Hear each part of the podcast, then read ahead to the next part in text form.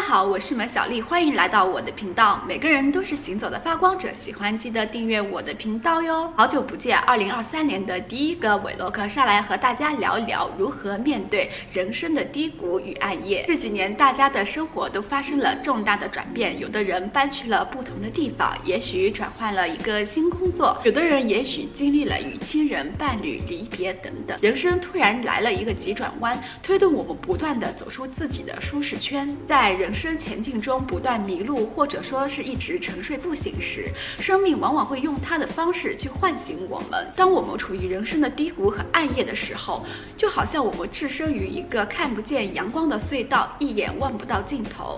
有的时候，我们头脑想要达到的预期情况和我们人生的实际情况其实不尽相同，甚至来了一个一百八十度的大转弯。当我们置身于暗夜时，往往会认为我们眼前发生的状况。是人生的唯一可能性，然而这只是我们人生无限可能性中的一个。那个时候，当我自己处于人生的暗夜当中，我也会出现各种复杂的情绪和伤痛，也会有反复或者说很难熬的阶段。但也正是人生的暗夜，让我重新转回我自己，让我去探寻人生的意义和生命的真实。到底对我来说，什么才是真正的重要？然而暗夜总是暂时的，总会有黎明到来的那。一天，当我们走出人生的低谷与暗夜时，重新看待那些不同阶段的人生经历，你会发现那些也都是自己当时所要面对的人生课题。有的时候，人生表面上的低谷，如今看来也是人生的智慧。在人生的低谷中，有的时候我们会担心和别人落下一截，觉得自己不够好。然而，有的时候看似绕了远路，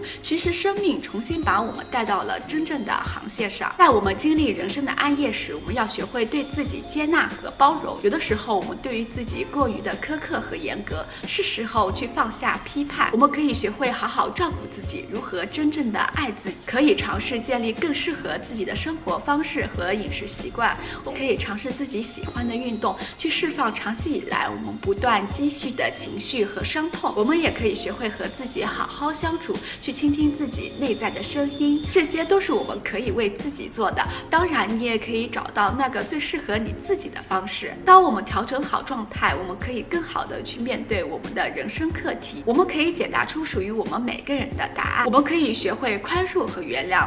那些我们曾经经历的事情，只是我们人生中的一种体验。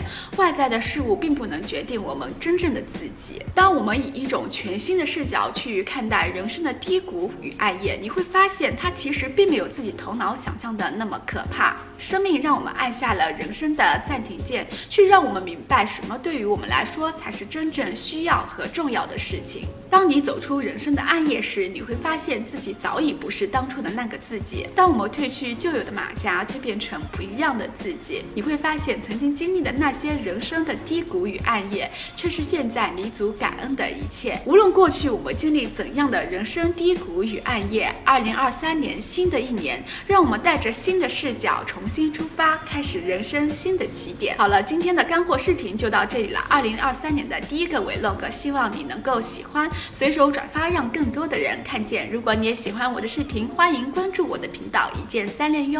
我们下个干货视频见，拜拜。